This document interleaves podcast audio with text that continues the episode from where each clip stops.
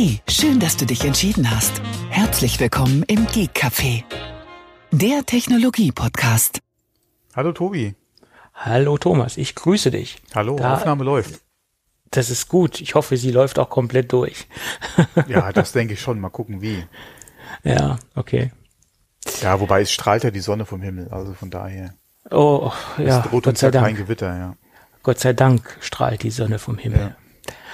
Ja, aber ich glaube, über das Thema wollen wir jetzt nicht sprechen. Das, ähm, das, das haben andere schon genug getan und ich kann nur so viel sagen, dass ich extrem äh, angefasst bin von dem Thema und auch sehr, sehr äh, mitfühlend bin mit der ganzen Situation. Und gerade ich kann es sehr, sehr nachvollziehen, was da abgeht, weil wir wohnen hier in einem Hochwassergefahrengebiet.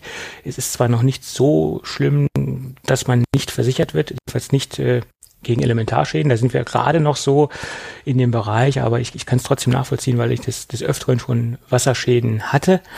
Äh, zwar jetzt nicht so schlimm wie in dem Umfang, was, was in Nordrhein-Westfalen abgeht, aber ich kann das sehr, sehr nachvollziehen, was, was da abgeht. Und ähm, ja, das, das hat mich sehr mitgenommen, muss ich sagen. Und äh, ja, bin da sehr, sehr betrübt und traurig, äh, was da abgeht, ja.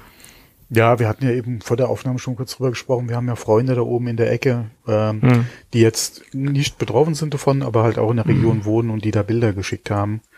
Also das ist schon was anderes, wenn du Bilder nicht nur im Fernsehen siehst, ja, die ja irgendeiner gemacht hat, sondern wenn, wenn wirklich Freunde da live quasi aus ihrem äh, Wohnzimmerfenster dann äh, Bilder äh, machen und, und schicken, ja, wo du da Sachen siehst, ja, das ist ja unglaublich, ja. Ja, das ist, ist wirklich, ja, die, da gibt es sehr, sehr viele Leute, die einfach nichts mehr haben, nur noch das, was sie am Körper tragen und, und das muss man sich einfach mal vorstellen, wenn man selbst in der Situation äh, wäre, dass man wirklich nichts mehr hat und, und einfach dort steht, im wahrsten Sinne des Wortes, äh, nur noch mit nassen Klamotten am Körper. Äh, das, das mag man sich nicht ausmalen. Das ist, das ist mhm. ganz, ganz, ganz schlimm. Ja. Ja das ist ja, gut, aber lass uns da nicht weiter ja, jetzt genau. noch drüber sprechen. dass das, äh, das bringt die Stimmung noch mehr nach unten und ähm, wahrscheinlich wird es heute auch eine etwas gedämpftere äh, Sendung werden. Mal schauen, aber man kann ja nicht immer lustig sein. Das, das geht ja nicht. Gut, äh, lass uns noch so ein kleines Follow-up-Thema mit, mit aufnehmen. Ähm, in der letzten Folge haben wir ja noch gesagt, dass, ähm, tja, Super, äh, nicht Super Mario, da ging The Legend of Zelda unter den Hammer. Ähm, da war ja die Summe bei 870.000 US-Dollar. Ähm, lag daran, dass es auch ein sehr seltenes, äh, eine sehr seltene Spielekassette war. Und äh, da hatten wir ja gesagt, naja, da wird, wird wahrscheinlich jetzt nicht mehr so viel nach oben kommen. Das ist jetzt erstmal so ein Top-Level, Level, was da erreicht worden ist. Auch im Hinblick darauf, weil die anderen Module, die davor versteigert worden sind, weitaus günstiger äh, unter den Hammer kamen. Äh, da, da wurden wir jetzt eines Besseren belehrt. Mhm, es mhm. gab nämlich eine, eine weitere Kassette, ähm, nämlich Super Mario 64 ähm, das umgerechnet für 1,31 Millionen Euro unter den Hammer ging. Äh, ja. Angeblich soll es von, von diesem Modul nur weltweit fünf Stück geben, die sich in diesen ausgezeichneten äh, Zustand befinden. Ähm, sprich, original verpackt, logischerweise nicht benutzt, ähm, und, und einen exzellenten Zustand. Ich habe auch dazu gelernt, da gibt es mittlerweile eine, nicht nur mittlerweile, das gibt es wohl schon sehr lange, da habe ich mich jetzt mal eingelesen, eine Organisation, äh, die sich VOTA nennt und die diese äh, Spielekassetten bewertet. Äh, und dementsprechend nach diesen Bewertungsregeln äh, werden auch die Startauktionspreise angelegt. Und das Ding hat eine Bewertung von 9,8 10 ist der Maximalwert, der erreicht werden kann, also ein extrem guter Zustand äh, respektive nochmal auf das The Legend of Zelda äh, zurückzuschauen. Das Ding hat eine Bewertung von glatt 10 gehabt, hat trotzdem nur äh, 870.000 äh, US-Dollar gebracht und äh, 9,8 ist jetzt halt dieses aktuelle, die aktuelle Bewertung und das Ding hat halt, wie gesagt, diese 1,31 Millionen Euro gebracht. Ja, wobei die Zustandsbewertung ja nichts aussagt darüber, wie begehrt oder wie selten ist das Modul. Da Nein, ja das nur ist wirklich richtig. um den Zustand. Den Zustand, genau. Genau, ist es Ähm, komplett, ja, ist es, wie ist gesagt, es- ist es ist es UVP, P, ist, Wie- wie, gut ist die Folie genau. in- intakt, ist die ist Folie halt wirklich schon blass. okay. äh, Und wie gesagt, 0,2, also so viel kann da nicht dran Nein, nein, gewesen klar. sein. Ja. Nein, nein, das ist minimal, sage ich jetzt mal. Und das hat ja auch nichts damit zu tun, wie selten es ist, da hast du Genau. schon recht. Aber hier geht man davon aus, dass sich weltweit nur fünf äh, Module im Umlauf befinden, die diesen Zustand haben. Es gibt wahrscheinlich noch weitere Module, Ja. die im Umlauf sind, die sind aber bespielt. Das- da haben dann dementsprechend die Kontakte Kratzer äh, oder sind halt benutzt, bespielt, abgegriffen, äh, gibt vielleicht keine OVP mehr etc. Genau. pp. Ja, und damit sinkt natürlich dann auch drastisch der Preis. Und dann kommt es dann halt auch noch auf die verschiedenen Revisionen an, in welcher Revisionsklasse sich dieses Modul bef be befunden hat und so weiter und so fort. Ja. Ja, aber trotzdem gigantisch, ne, diese, diese Summe, die da äh, aufgerufen worden ist. Ja, na gut. Das scheint wohl auch so ein kleines Hype-Thema zu sein. Das Ganze im Moment, diese ganze Retro-Gaming-Geschichte ähm, ist derzeit wohl äh, so ein bisschen hochgepusht worden, habe ich das Gefühl, weil man hört aus allen Ecken, äh, dass, dass, dass da Sachen versteigert werden. Jetzt nicht nur von Nintendo, sondern auch von anderen ähm, Herstellern aus dem aus den aus den guten alten Zeiten. Ja, die, die Nachfrage ist halt einfach da, beziehungsweise Mhm. das Interesse ist stark gewachsen jetzt in den letzten Monaten wieder mit ein Grund auch Corona, ja, äh, Mhm. generell Spiele und natürlich dann halt auch solche Nischenthemen, äh, wie Sammeln, äh, wie bestimmte Module oder halt auch bestimmte Serien, äh, wie jetzt hier gerade zum Beispiel äh, Mario oder Zelda, äh, äh, auf äh, C64 zum Beispiel zuletzt auch Gianna Sisters gewesen, OVP, äh, was jetzt nicht in der Auktion weggegangen ist, aber im Handel einen recht guten Preis erzielt hat, ähm, die teilweise auf Ebay gehandelt werden zu Preisen, wo du dir auch die Hände beim Kopf zusammenschlägst. Ähm, ich gucke da ja immer mal wieder rein. Ähm, Gerade, also jetzt nicht jetzt diese Sachen, aber äh, hier für eine Tubudu oder äh, CD-Version oder noch ein, noch ein Modul hiervon, was du gerne hättest, gucke ich immer mal rein, ob da irgendwo was ist. Äh, aber das werden teilweise Preise verlangt im Moment, die sind so dermaßen daneben, weil, wie gesagt, die Nachfrage einfach sehr gut ist. Ja. Das Interesse Ja, das- ist so stark gewachsen die letzten Monate wieder, das ist unglaublich. Ja. Ja, aber man, man kann jetzt auch nicht sagen, das ist eine, eine zeitlose Geldanlage, weil es kann Nee. sein, dass dieser Markt in ein paar Jahren äh, wieder äh, relativ tot ist und dass diese ganzen äh, Module, ich will jetzt nicht sagen wertlos sind, aber dass der Preis dann wieder tief nach unten geht, weil da- das regelt natürlich die, die, Nach die Nachfrage ge- regelt den Preis, das ist ganz klar. Ja, äh, wenn das Thema einschlafen sollte jetzt in den nächsten Monaten oder nächsten Jahren, dann, mein Gott, bring das Ding mal wieder in die Auktion, da wird's den Preis nicht nochmal erzielen. Das, äh, die, oder das Thema hast du ja, oder die Diskussionen hast du ja auch äh, durchaus bei den traditionelleren Sachen, die in die Auktion gehen, gerade was Gemälde betrifft. Zum Beispiel, je nachdem, wie gefragt ist gerade ein Künstler, äh, werden ja dann auch entsprechend äh, äh, Preise erzielt. Klar gibt's Ausnahmen. Ja, äh, es gibt ja Künstler, die generell immer hoch über die Theke gehen, gerade wenn es halt bestimmte Titel auch sind. Ähm, aber gerade was halt so junge Künstler oder, oder Trend, Trends einfach betrifft, da hast du teilweise so Schwankungen drin, da irgendwie was äh, als Anlage zu betrachten. Da musst du halt schon wirklich äh, dich auch in der Materie entsprechend auskennen und dann Ja. Markt einfach auch beurteilen können. Und ähm, so ähnlich kann es auch hier sein. Du hast halt gerade den Hype auf irgendwas Spezielles, dann gehen die Preise halt nach oben. Der kann, der Hype kann in nächste Woche, einem Jahr kann der rum sein. Und dann wirst du so einen Preis vielleicht nie wieder erzielen können. Aber das ist halt nun mal das, ja. Ist halt so. Ja, auf jeden Fall. Das ist ein Markt, der sehr, ähm, sehr agil ist. Ne? Das ist das, das, äh, ich will nicht sagen Problem, aber ich, ich glaube, für langfristige Anlagen ist dieser Markt jetzt nicht unbedingt geeignet. Ne? Das ist ähm, ein hochspekulativer Markt, äh, würde ich jetzt sagen. Ist, ist meine Meinung dazu.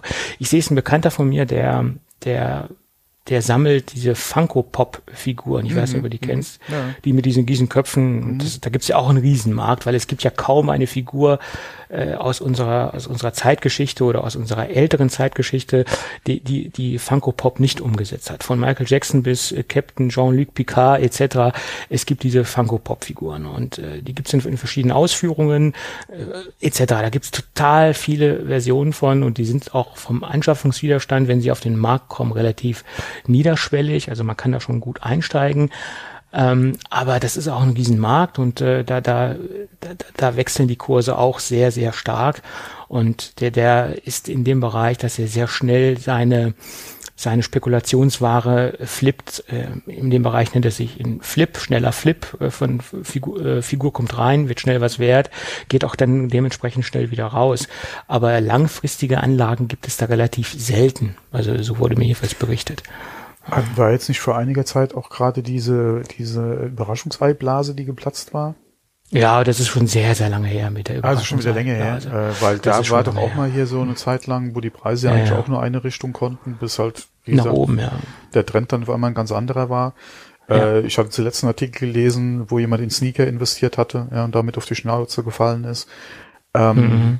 Wie gesagt, bei jedem Markt oder bei jedem Geschäft in diese Richtung, man muss halt wissen, was man, was man tut. Ja. Weil ansonsten mhm. kannst du da Geld verbrennen, ja, ganz schnell. Auf jeden Fall. So ist das. Ja, egal. Gut, aber wir haben noch ein Nintendo-Thema. Wir, wir müssen bald hier einen Nintendo-Blog einrichten, wenn das so weitergeht.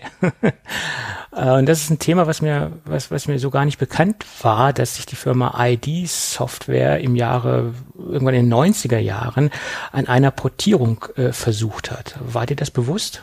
Ähm, es, äh, ich habe da vor langer Zeit schon mal gerüchteweise was drüber, oder was hat man was drüber gelesen.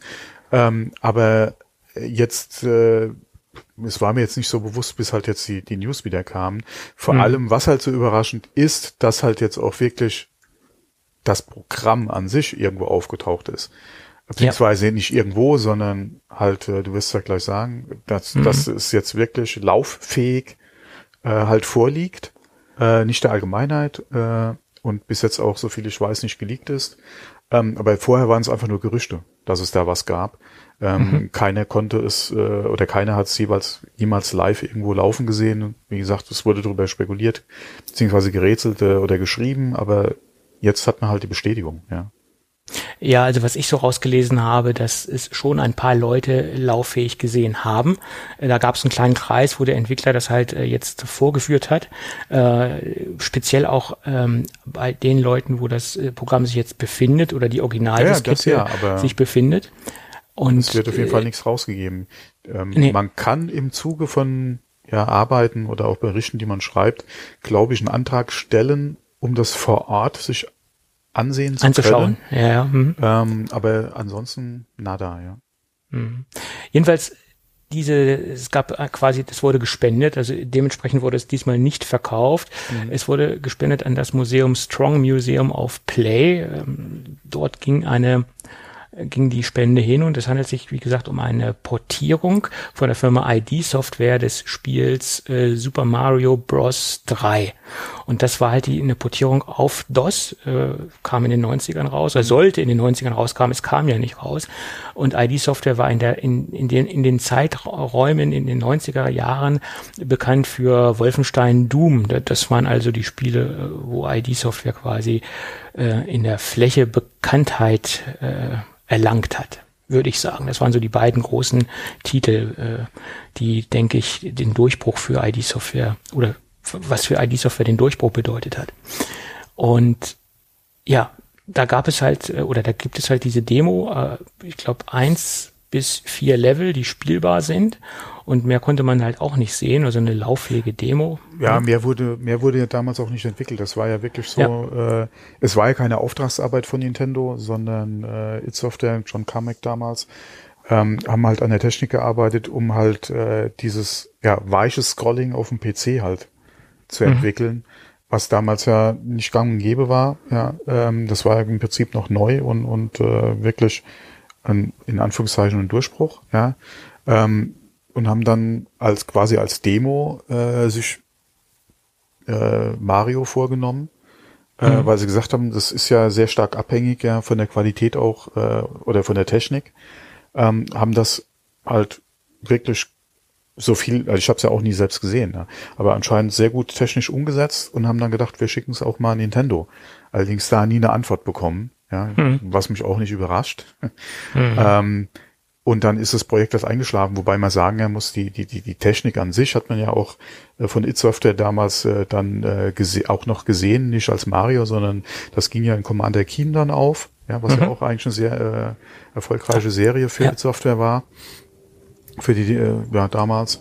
Von daher, die, es war ja nicht verloren, aber es ja hätte damals, wer weiß, wo wir heute wären, wenn It Software, äh, wenn It Software, wenn äh, Nintendo gesagt hätte, okay, äh, warum nicht äh, Mario für einen PC, ja, äh, und nicht nur exklusiv für eigene Hardware? Wäre mal interessant gewesen, ja, was äh, aus äh, Nintendo gewo geworden, äh, geworden wäre. Wobei, ja, wenn man mal guckt, was andere oder unter anderem Sega ja passiert ist, ja, mit, mit der Strategie. Ähm, okay. Ja. ja da war, deswegen war vielleicht eine, eine ganz gute Entscheidung, ähm, da die, ja, oder nicht, oder nicht drauf zu reagieren. Ja. Mhm. Ja, ja, Commander Keen habe ich auch damals äh, sehr gerne gespielt. Das war so ein Sidescroller, der, ja. der sehr beliebt war bei mir. Also nicht nur bei mir, auch bei vielen anderen. Ja. Aber ich kann mich daran erinnern, das waren noch so meine, meine Spielezeiten, ne? so die Zeiten, wo ich mich noch gut dran erinnern kann, ja. Ja, wobei die aktuellen Doom-Versionen sind ja auch nicht gerade von schlechten Eltern. Nicht unbedingt jetzt was für mich, aber mhm. haben sich ja auch ganz gut verkauft, ja. Naja, obwohl man Commander Keen ja nicht mit Doom vergleichen kann. Nein, meine, das war ja damals auch ein ganz anderes. Von, von It Software hatten. Ja, ja, ja, ja, klar. Mhm. Mhm. Nee, äh, die aktuellen Versionen haben sich da auch ganz gut verkauft. Wolfenstein, gerade was jetzt mhm. den letzten Teil betroffen hat. Hm. Hm. Okay, aber ja. Ja, ja, so ist das. Mhm. Gut, gut. Ja, dennoch ein ganz kleines Nintendo-Thema. Die Nintendo OLED-Version ist jetzt bei Amazon vorbestellbar. Zumindest war sie das für ein paar Tage. Ich glaube, mittlerweile haben sie es wieder äh, rausgenommen. Ich gucke noch gerade guck grad mal rein. Ja, mittlerweile ist sie zwar noch gelistet, aber äh, derzeit natürlich nicht auf Lager und derzeit auch nicht vorbestellbar. Für zwei, drei Tage konnte man sie vorbestellen und da war der Preis 349 Euro. Das war dann der 1 zu 1 Preis äh, umgerechnet in, in, in, in Euro. Ähm, da haben sie den gleichen Preis reingesetzt. Wahrscheinlich, ja, äh, weil sie sich da nicht so sicher waren, haben sie sie jetzt erstmal wieder rausgenommen. Nee, ich denke mal, das hängt eher mit den zu erwarteten Stückzahlen zusammen. Mhm. Das Problem ist ja, du der Run, denke ich mal, auf die Switch wird relativ groß sein. Ja. Vor allem je näher wir uns halt äh, auch dem Weihnachtsgeschäft nähern. Ähm, klar, der Start ist, ist früher, trotzdem äh, Oktober. Wird, mhm. äh, trotzdem wird die Nachfrage gerade rechtzeitig dann auch bei erwarteter knapper Verfügbarkeit ja auch Weihnachtsgeschenke zu sichern, wird der RAN ja definitiv in der Zeit halt oder ich, ich erwarte, dass er halt die Nachfrage sehr hoch sein wird nach der neuen Switch. Ähm, und ähm, du weißt halt nicht, beziehungsweise hast ja auch eine eventuell angekündigte Stückzahl, die du bekommst. Und wenn jetzt die Pre-Orders schon starten und du jetzt schon eventuell dein Kontingent über die Pre-Order weg hast, du kannst ja nicht endlos einfach weiterverkaufen. Wenn du jetzt schon weißt, du kannst ja. das nicht erfüllen. Wie viele ja. Leute willst du dann enttäuschen und, und nachher die Pre-Orders absagen? Beziehungsweise auch zum Verkaufsstart keine Möglichkeit geben, dann noch eine Konsole zu kaufen. Ähm, und das wird, denke ich mal, generell äh, im Handel ein Problem werden. Äh, wir haben nach wie vor, und da hatten wir das letzte Mal auch schon drüber gesprochen, immer noch eine sehr schlechte Verfügbarkeit. Quer durch alles im Prinzip, was äh, den Spielemarkt ja. betrifft. Das ist ja nicht nur Konsolen, das betrifft ja auch gerade im PC-Gaming-Bereich ja immer noch Komponenten. Äh, teilweise Preise äh, im, auch im Speicherbereich, je nachdem, was du haben willst, wo du dich auch fragst, äh, muss das sein? Ja. Ähm, ja, wir können es halt nicht ändern. Ja, es zieht sich ja nicht nur dadurch. Das ist, ist ja die, wir haben ja so oft drüber gesprochen, die komplette Branche. Irgendwo, wo Elektronik äh, benötigt wird, ja, ist ja momentan ein bisschen die Krise oder oder Verfügbarkeitsproblem oder oder oder oder schwierig die Situation einfach. Und ähm, ich erwarte auch, dass dass die neue Switch wahrscheinlich nicht unbedingt jetzt äh, in den Mengen, die man gerne hätte, verfügbar sein wird. Ähm, Nintendo ist da garantiert schon fleißig am Produzieren und am Lagerbestand aufbauen. Aber es ist halt die Frage, wie, wie viel können sie halt produzieren?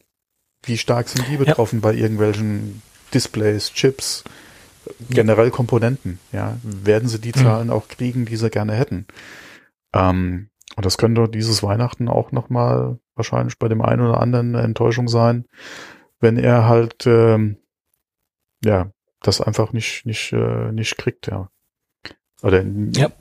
nicht zu dem Zeitpunkt halt dann auch kann oder kriegen kann, ja. Mhm. Ich denke mal, das wird auch bei den anderen Konsolen nochmal ein Thema werden, gerade wenn es halt jetzt zum Weihnachtsgeschäft hingeht. Dass da, je nachdem wie die Verfügbarkeitssituation ist, äh, der ein oder andere wahrscheinlich auch nochmal ein bisschen mehr auf den Tisch legt, weil äh, der ein oder andere Reseller dann äh, ja ja, ja. die Nachfrage, Nachfrage regelt den Preis, ganz klar. So ist das. Ja, äh, okay. Ich ja. äh, sagen wir mal nicht nichts weiter dazu, ja. Es gibt Händler, die, die nehmen halt den normalen Preis, aber es gibt auch Händler, die nutzen die Situation aus, sagen wir es mal so. Hm? Äh, ich kenne keinen Händler, der irgendwo Mondpreise verlangt.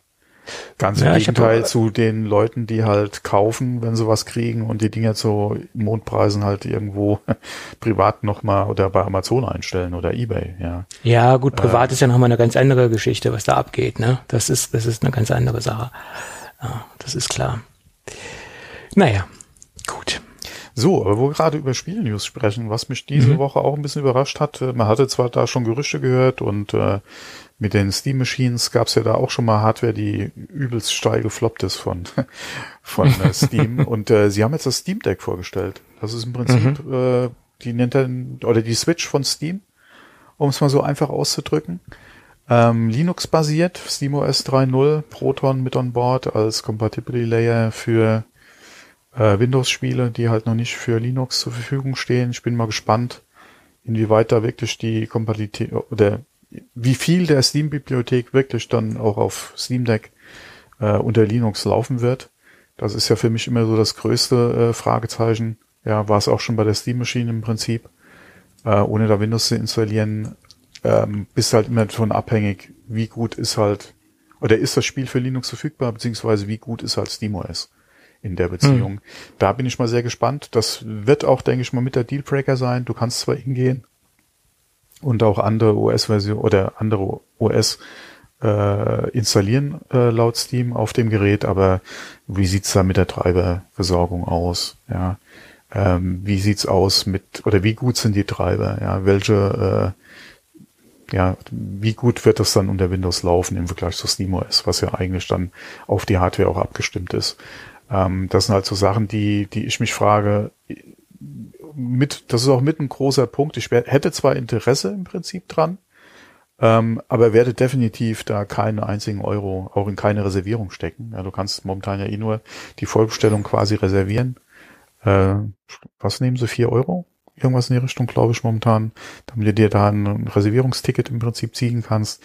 Ähm, werde ich die Finger von weglassen, bis man die ersten Berichte dazu auf jeden Fall und Tests halt lesen kann, weil die Frage ist ja, wie leistungsfähig ist es wirklich? Ja, wie gut werden die Spiele drauf laufen? Welche Spiele werden laufen? Wie einfach wird es sein, eventuell Windows drauf zu installieren, um dann auch den Epic Game Store nutzen zu können, um da nicht nur von Steam abhängig zu sein? Ähm, also das sind so die Fragen, die mich eigentlich im Moment eher beschäftigen. Ähm, aber es ist auf jeden Fall schön zu sehen, dass er halt nach wie vor auch an andere Hardware arbeiten. Ähm, inwieweit das dann, wie gesagt, wirklich was sein wird. Äh, oder die eierlegende Wollmilchsau im Prinzip, weil die Switch an sich als Idee ist ja gut. Ähm, du bist halt nur von dem abhängig, was, was Nintendo im Prinzip äh, oder die Entwickler dann für Nintendo dann machen. Mhm. Äh, mit Steam hast du natürlich eine Library, die oder eine Bibliothek an Spielen, die ja, es ist eigentlich der Shop oder oder die Spieleplattform im Prinzip, ja. Ähm, von daher ähm, mal gespannt, ja. Aber gerade die Frage ist, was wird alles aus der Steam-Bibliothek äh, wirklich dann auf dem Gerät auch laufen können? Naja, Und ähm, klar. Wenn man sich mal anguckt, wie groß da teilweise die einzigen oder wie viele Spiele äh, vielleicht der ein oder andere bei Steam schon geshoppt hat, ja, wird das eigentlich so mit der Dealbreaker dann sein. Ja. Ja, Aber ein interessantes Stück Technik, muss man sagen. interessant auf jeden Fall. Wir ja. werfen mal einen Link zu Gamer Nexus äh, rein. Das Video ist eigentlich sehr gut. Ähm, der macht das ja eigentlich fast immer sehr gut. Äh, aber ich fand das Video jetzt eigentlich äh, ganz okay mit den Informationen, die man oder die er auch hatte. Äh, es gibt ja bis jetzt, glaube ich, nur eine Publikation, die Zugriff äh, oder die von Steam ähm, besucht dann hatte, beziehungsweise sich das Gerät ja auch mal live angucken konnte. Das war, glaube ich, IGN, soviel ich weiß, äh, falls ich es jetzt richtig im Kopf habe. Äh, und ansonsten hat es ja keiner gesehen bis jetzt.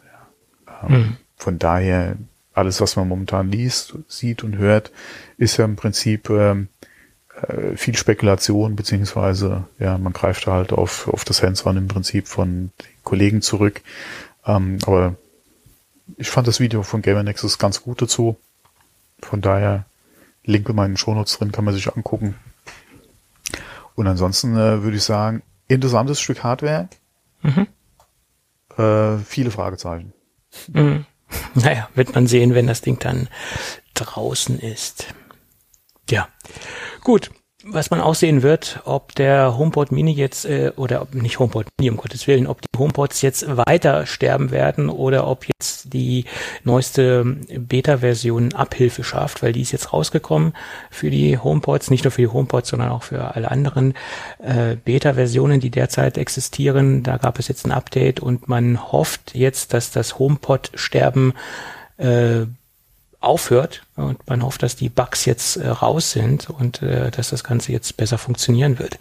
Äh, wird sich im Laufe der nächsten Tage zeigen, wenn die betroffenen Kunden, jedenfalls die Kunden, die noch äh, auf ihre alten HomePods äh, überhaupt die Firmware installieren können, weil viele sind ja auch komplett gestorben, äh, ob, ob sich da, ob sich das Ganze dann einstellt und ob die Geräte halt nicht mehr so warm werden. Es gab ja verschiedene Symptome, wenn sie im Stereo-Modus betrieben worden sind, wurden sie extrem heiß äh, oder wenn sie als Standard-Lautsprecher eingerichtet worden sind, äh, am Apple TV wurden sie auch extrem heiß. Also gab ja da verschiedene Konstellationen und auch verschiedene Konfigurationskonstellationen, die dann dementsprechend zu einem sehr heißen HomePod äh, geführt haben und dadurch hat sich teilweise auch das Ding dann verabschiedet und ist gestorben. Also das war eine ein Symptombild, was sich da gezeigt hat, aber da gab es natürlich auch noch ein paar andere. Und man hofft jetzt natürlich, dass in der Beta 3, die jetzt rausgekommen ist, das Ganze softwaretechnisch gefixt worden ist. Ja, wir sind gespannt. Ja, dann gibt es ein Trade-in-Programm von WD, was jetzt aufgelegt worden ist. Es ja. äh, gab ja da die MyBook Live und die MyBook Live Duo Netzwerkfestplatten, äh, die so ein paar kleine Sicherheitsprobleme hatten.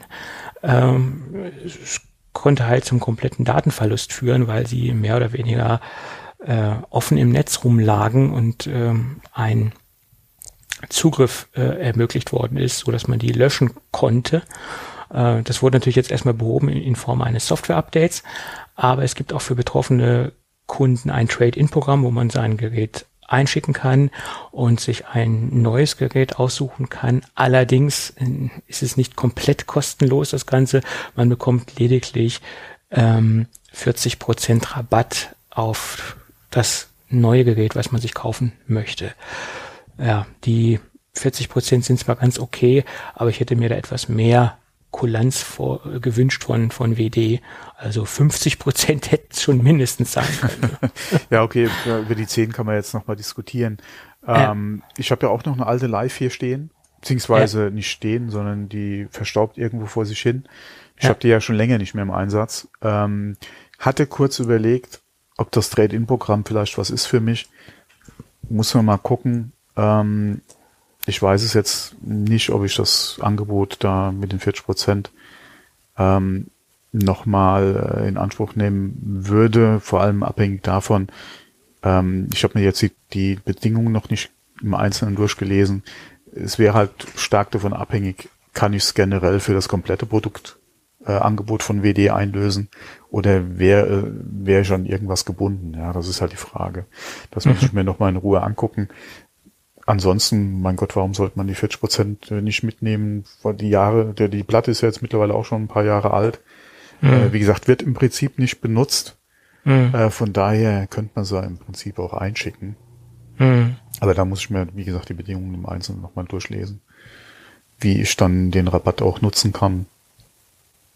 Und mal gucken, ja, vielleicht. Ja, klar.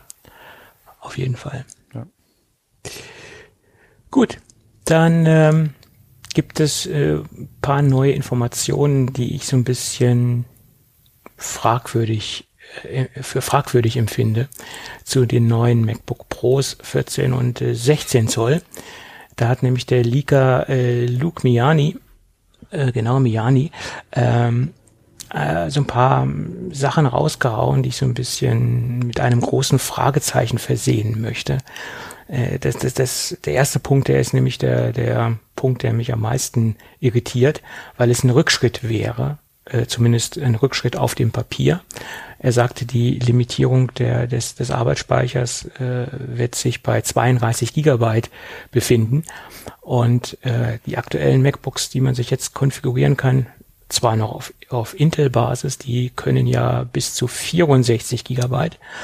Ähm, und zumindest wäre es auf dem Papier ein Rückschritt, wenn man da eine Limitierung bei 32 Gigabyte einziehen würde. Da werden sich bestimmt eine Menge Content Creator, Video Producer äh, beschweren, wie sie es ja auch damals schon bei den 16 Gigabyte getan haben. Da gab es ja auch einen Aufschrei aus der Community, ja, Limitierung bei 16 Gigabyte etc. Ähm, ja, und das gleiche wird wahrscheinlich jetzt auch bei den 32 Gigabyte passieren, wenn diese Limitierung wirklich äh, eintreten wird. Das ist noch eine ganz andere Geschichte, was ich persönlich nicht glaube. Ähm, ich denke, das könnte schon sein. Mm.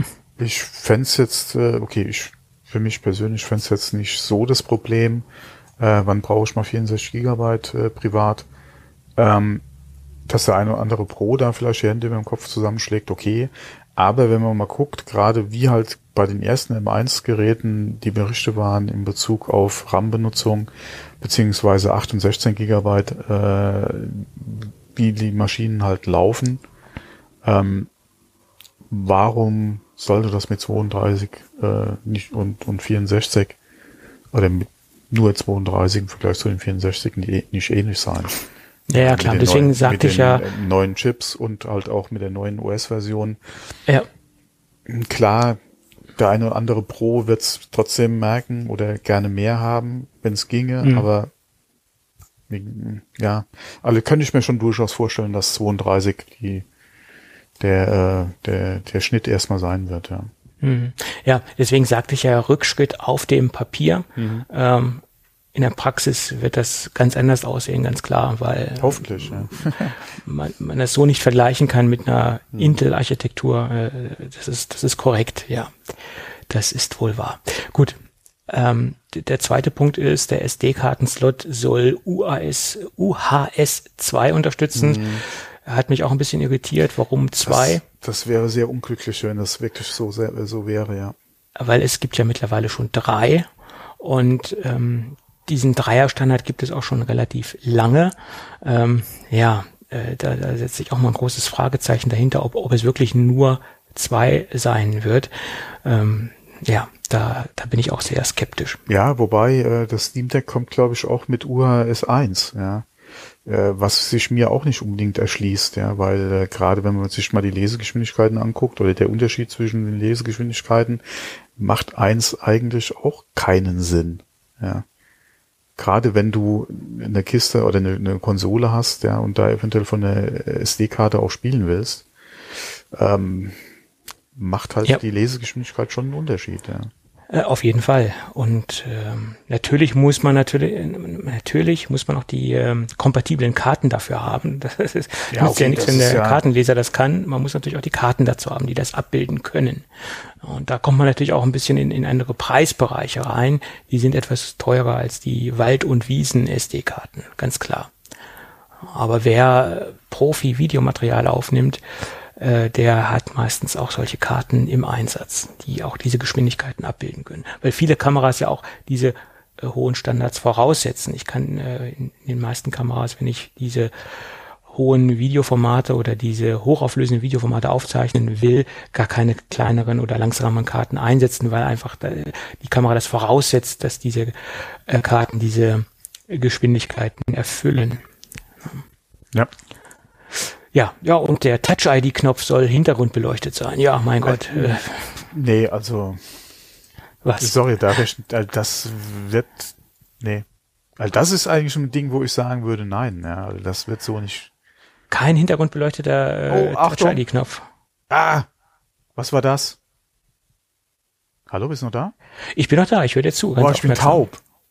Ich habe nichts gesagt. Nee, bei mir hat äh, irgendwie im Hintergrund gerade, ich habe einen falschen Link geklickt, hat ein Video automatisch angefangen zu spielen. Boah, ich hasse das so. Wie würde Yogi Löw sein sagen, höchste Konzentration bitte hier bei ja, der Aufnahme. Genau. Gerade wenn du konzentriert bist und dann so ein Scheiß von, von Auto alle selbst anfängt zu spielen. Ja, okay. Boah, Freunde, unglaublich. Dass es sowas heute noch gibt, ja, selbststartende Videos. Ja, das ist eine Seuche, ja. Ja gut, aber wie gesagt, ein hintergrundbeleuchteter Touch-ID-Knopf. Ich weiß auch nicht, äh, warum er jetzt gerade darauf kommt, dass man das unbedingt, dass es unbedingt kommen wird. Äh, aber okay, sei es drum. Äh, da würde ich eher davon ausgehen, dass das ein Gerücht wieder ist, was null Hand und Fuß hat. Ja ja, so nach dem Motto, streuen wir mal was ein, vielleicht äh, haben wir ja Glück damit mit der, mit der Aussage. Ne? Ja, beziehungsweise äh, wir, wir, äh, wir leaken sowas mal und dann sehen wir, an welcher Stelle geleakt wurde, ja. Kann auch sein, ja. ja. Ich, ich, ich weiß auch nicht, wie gut der Track Record bei, bei, bei Mr. Miyani ist. Äh, keine Ahnung. Äh, ich habe den nie so im, im Fokus gehabt, ja, den guten genau, Mann. Ja ich wollte immer Mr. Miyagi sagen, aber das war was anderes. das ist was ganz anderes, ja. Das ist was ganz anderes, ja. Auftragen, naja, okay. polieren. Auftragen, mhm. polieren. Ja. So, äh, wo wir gerade bei Gerüchten sind. Okay. Äh, German hatte jetzt auch äh, nochmal gesagt, dass er, ja, beziehungsweise dass der iMac, der große iMac, auf mhm. dem Weg sei. Äh, ja, leider genaueres äh, zum Zeitpunkt gab es da auch nicht.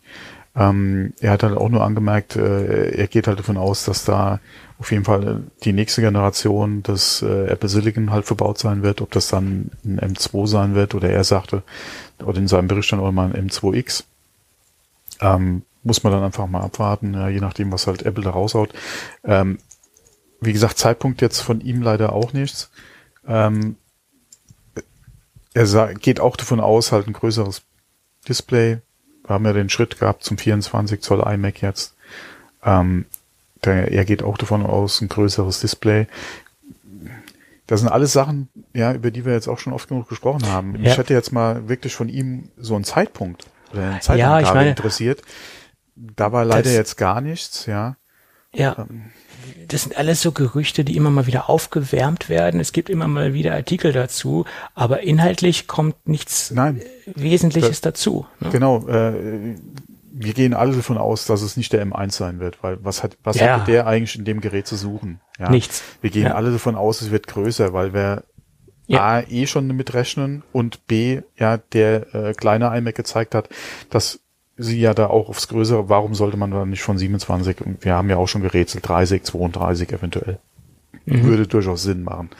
Ähm, das, äh, deswegen weiß ich jetzt auch nicht, warum German da nochmal das jetzt äh, aufwärmt. Ja. ja im Prinzip äh, und vor allem auf dem Weg. Ja, äh, hat er wieder da was aus seinen Quellen gehört und kann man davon ausgehen, dass es dieses Jahr noch was wird, was ich nicht unbedingt jetzt leider äh, so sehe, ja, wie sich das momentan abzeichnet. Äh, und was wir ja alles noch erwarten dieses Jahr, macht dann ein iMac noch Sinn? Dann hat zuletzt auch wieder äh, jemand spekuliert oder ein Gerücht gestreut, dass äh, noch ein Intel-Update jetzt äh, quasi anstehen würde, ja, dass der iMac nochmal ähm, halt was, äh, was es Intel Silicon betrifft, äh, nochmal so ein Silent-Update bekommt, um den halt noch ein bisschen äh, relevant zu halten, beziehungsweise halt vom, vom, äh, von der Technik her abzudaten, beziehungsweise was die Speeds betrifft. Weiß mhm. ich jetzt auch nicht. Würde Apple das jetzt ja. nochmal machen, wenn halt wirklich relativ oder dieses Jahr nochmal ein, Eben. ein, ein, M, äh, ein M1 sage ich schon, ein Apple Silicon äh, iMac kommen, so also ein großer Mhm. kommen sollte, würde da ein Silent Update nochmal Sinn machen? Sollte man da wirklich die, das Geld in die Hand nehmen? Nein, Leute auf keinen Fall. eventuell dazu bringen, einen, neuen I- Intel äh, iMac zu kaufen und dann, nee, das macht glaube ich jetzt auch Nein. keinen Sinn. Es, es kommt halt darauf an, wie weit der iMac noch äh, weg ist von uns. Dann ist es natürlich interessant, für Apple noch interessant, nochmal so ein Silent-Update zu bringen, was den, äh, was die CPU beanlangt. Äh, Das, das, das ist für Apple wahrscheinlich Hätt- interessant, aber für noch- den Konsumer nicht. Nein, äh, hätten wir noch ein iMac Pro, Ja, würde, glaube ich, so ein Silent Upgrade in der Ecke vielleicht nochmal Sinn machen, wobei ich dann auch nicht unbedingt zu raten würde, äh, nochmal einen, einen neuen iMac, so viel Geld in die Hand zu nehmen, um einen iMac Pro zu kaufen. Äh, auf Intel-Basis. Ja. Ja, Äh, es gibt den Pro nicht mehr. Äh, wir warten momentan auf einen neuen iMac. Es gab das äh, Apple Silicon äh, Update auch mit dem neuen Design für den kleinen iMac. Deswegen gehe ich auch nicht unbedingt davon aus, dass jetzt Apple nochmal ein Intel Update machen würde. Ja, ist glaube ich, das glaube ich auch nicht. Es sei denn, der, wie gesagt, der iMac ist noch sehr weit entfernt, dann Ja, könnte und ich es es mir unter relativ Umständen einfach. vorstellen. Genau, und es wäre Ja. halt relativ einfach, ein Silent Update zu machen. Oder ein, Genau. generell einfach nur ein CPU-Upgrade zu machen zum Beispiel. Genau, genau, ja. Aber wie weit müsste der dann noch weg sein? Das müsste ja mindestens mal ein halbes Jahr sein. Eher länger. Ja. ja. Ja gut, wir wissen ja nicht, wie es mit der äh, Chipkrise aussieht, wie äh, da- das bringt ja alles so durcheinander, wie sich das Ja, oder, oder Display, ja, generell. Displays, genau. Ja. Ja. Das ist es ja. Kriegt Apple das Display in der Größe, in den Stückzahlen, die sie erwartet, dann auch verkaufen zu können, ja. Ja. Ja, das ist das Problem. Mhm. Ja. Und ich glaube, Apple hat sich das auch komplett anders vorgestellt, dass diese Chipkrise dazwischen Ja, gekommen sehr ist. viele das, haben, äh, ja, sehr viele haben sich das alles vorgestellt, ja. war jetzt so konkret auch nicht abzusehen. Hm. Naja, gut. Schauen wir mal. Mehr können wir nicht tun. Ja, dann ja, gibt es so ein paar Themen, die so ein bisschen, ja, auch so, so Follow-up-Themen sind. Wir haben letzte Woche über die, Ach, warte mal, wo wir gerade bei Ja. den Gerüchten sprechen, lass uns doch das, was du ansprechen wolltest, vielleicht später oder zum, nachher Ja, okay. machen, weil ich Mhm. habe nämlich jetzt noch, äh, was ich noch eingefügt hatte hier kurz als Thema, war einmal die Gerüchte zum Google Pixel Fold, was ja Mhm. noch im vierten Quartal erwartet wird. Weiß ich jetzt auch nicht, inwieweit das realistisch ist. Ich könnte mir gut, durchaus vorstellen, dass Google das gerne jetzt noch bringen würde. Äh, gerade eventuell dann auch, wenn gerade das neue iPhone kommt und Google dann halt ein faltbares Telefon hätte. Ja, und da Mhm. halt so ein bisschen Wind auch nochmal aus vielleicht äh, dem, dem Apple-Hype ziehen könnte. Ähm, wobei, ja, mein Gott, wie viele Telefone verkauft Google? Ja. ähm, das ist halt die andere Frage. Aber die könnten da auf jeden Fall nochmal, gerade mit einem faltbaren Telefon, einiges an Aufmerksamkeit halt nochmal zu sich ziehen. Ähm, was mich eigentlich mehr interessiert oder ich interessanter fand an dem Gerücht war eigentlich jetzt auch wieder, dass der Displayhersteller oder der Lieferant halt Samsung ist. Ähm, sie da auf ein sehr dünnes Glas halt setzen im Vergleich zu ihrer ersten Folienlösung, die sie hatten. Ähm, und da wieder die Erwähnung, dass Samsung anscheinend momentan gerade in diesem Faltbereich an Displays im Prinzip der einzige Lieferant auf dem Markt ist. Äh, Oppo, äh, Xiaomi, ja, äh, sind alles äh, Leute, die Displays von Samsung im Faltbereich einsetzen. Und äh, da habe ich mich auch gefragt, äh, hallo, wo sind denn bitte die ganzen anderen?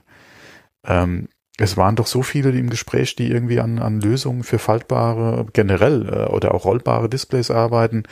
Ähm, und Samsung ist momentan derjenige, der da irgendwie da den Finger auf dem Markt hat.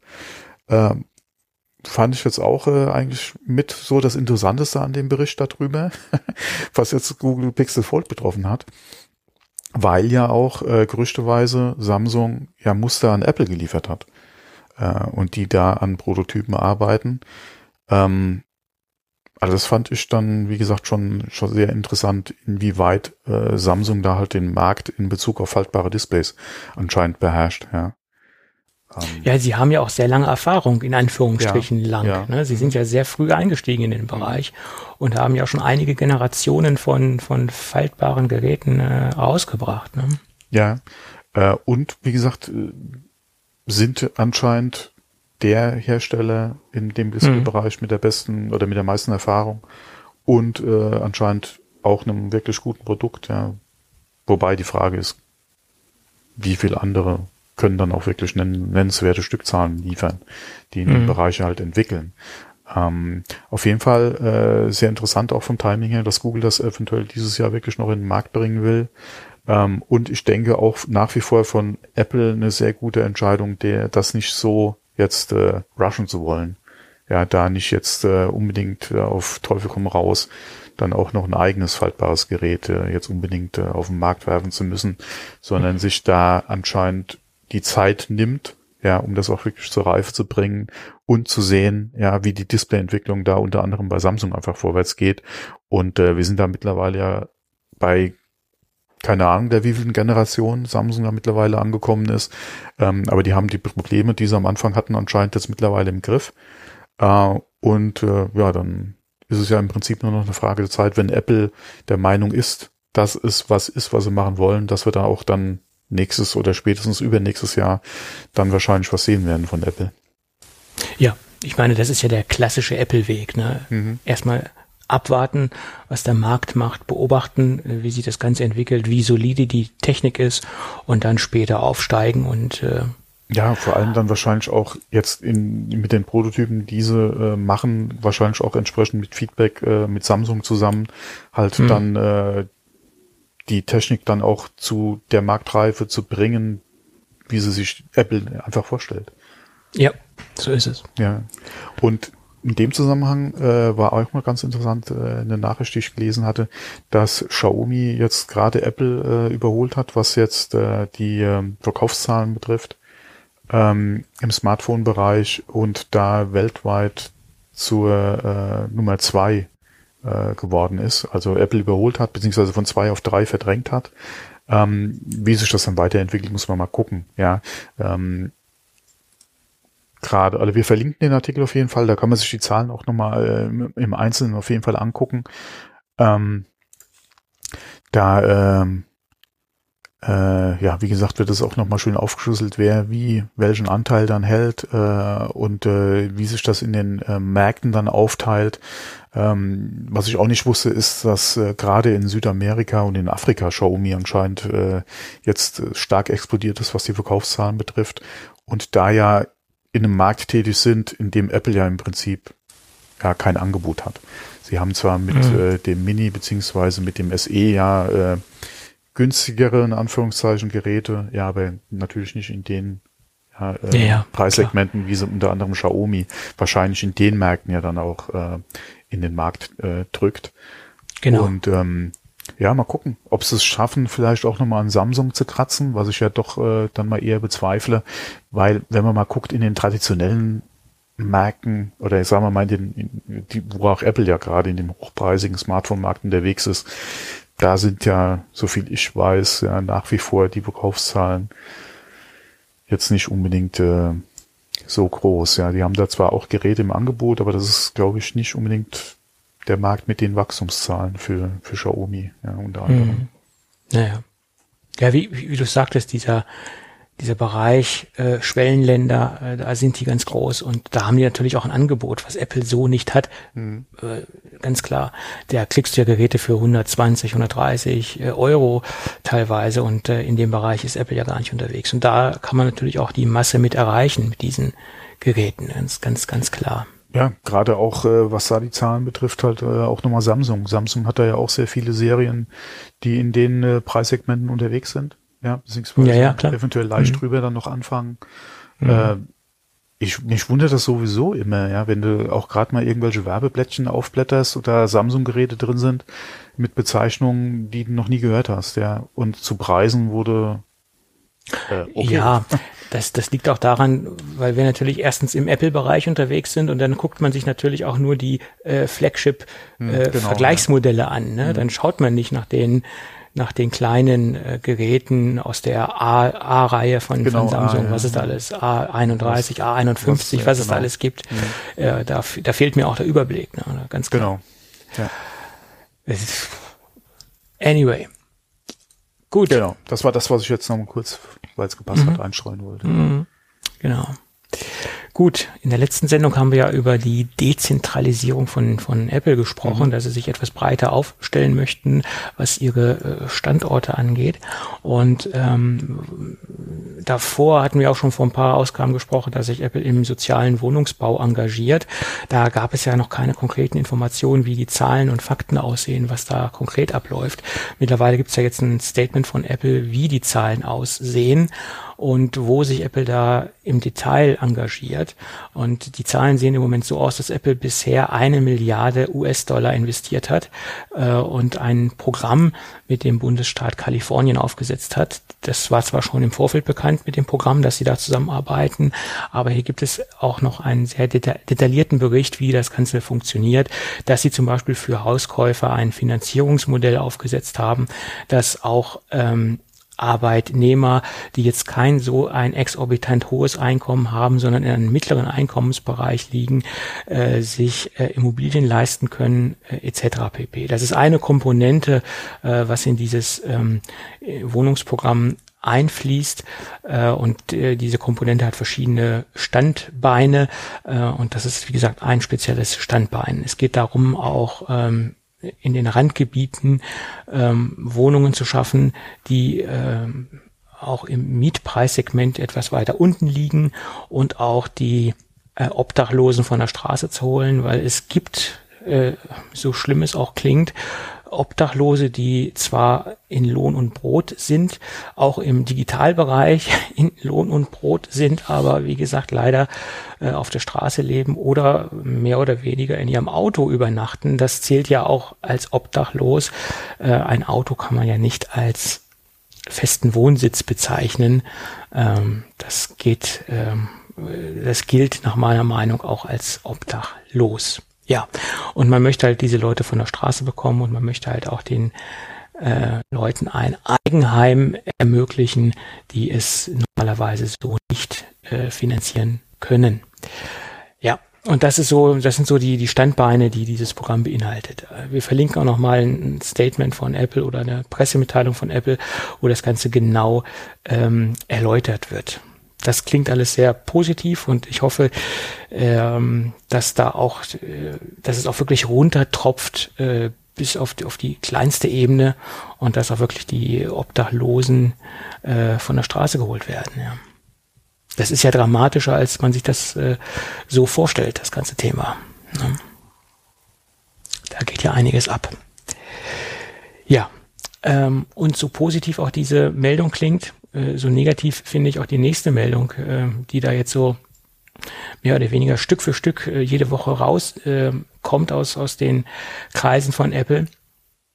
Diese ganze Homeoffice-Geschichte, ähm, das, das, das äh, wird so eine kleine Negativ-Geschichte ähm, oder so eine kleine kleines Negativthema. Äh, da gibt es nämlich einen ausführlichen äh, The Verge-Artikel, ähm, wo so ein paar Mitarbeiter berichten, äh, wie viel Druck Apple ausübt, um die Mitarbeiter nicht ins Homeoffice schicken zu müssen. Oder dass halt, wie gesagt, diese Anträge auf Homeoffice äh, nicht stattgegeben werden.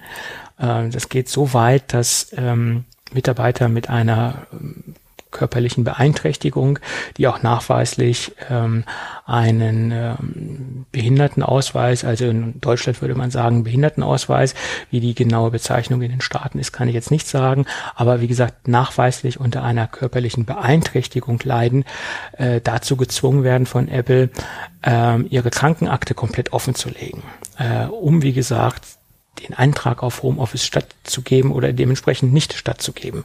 Ähm, das sind so Berichte, die mich ein bisschen äh, ja, erschrecken lassen. Ne? Und ähm, ja, das sind so einige Punkte, die da rausgekommen sind. Und dann gibt es natürlich noch so ein paar andere Maßnahmen, dass das äh, ähm, äh, äh, detailliert begründet werden muss, warum man jetzt Homeoffice machen will, etc. Also Apple äh, gibt da sehr, sehr schwer nach und äh, dieses. Ja, wobei, man muss ja auch mal gucken, wo, wo kommt's denn, ups, jetzt habe ich hier aus Versehen gerade das, äh, hier unsere,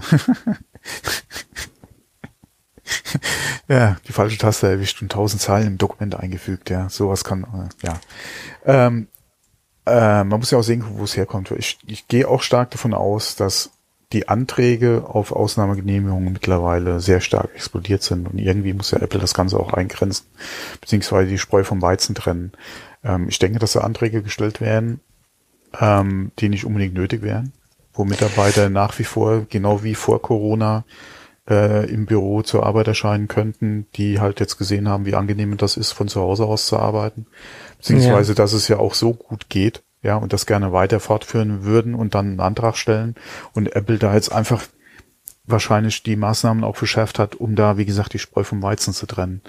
Mhm. Ähm, klar ist es scheiße. Ja, äh, wir haben vor der Aufnahme gerade darüber gesprochen, mein Arbeitgeber ist ja jetzt auch, ähm, oder geht jetzt auch gerade wieder dazu über äh, und hat äh, gesagt, äh, dass jetzt äh, wieder halt vor Ort, also im Büro gearbeitet werden soll.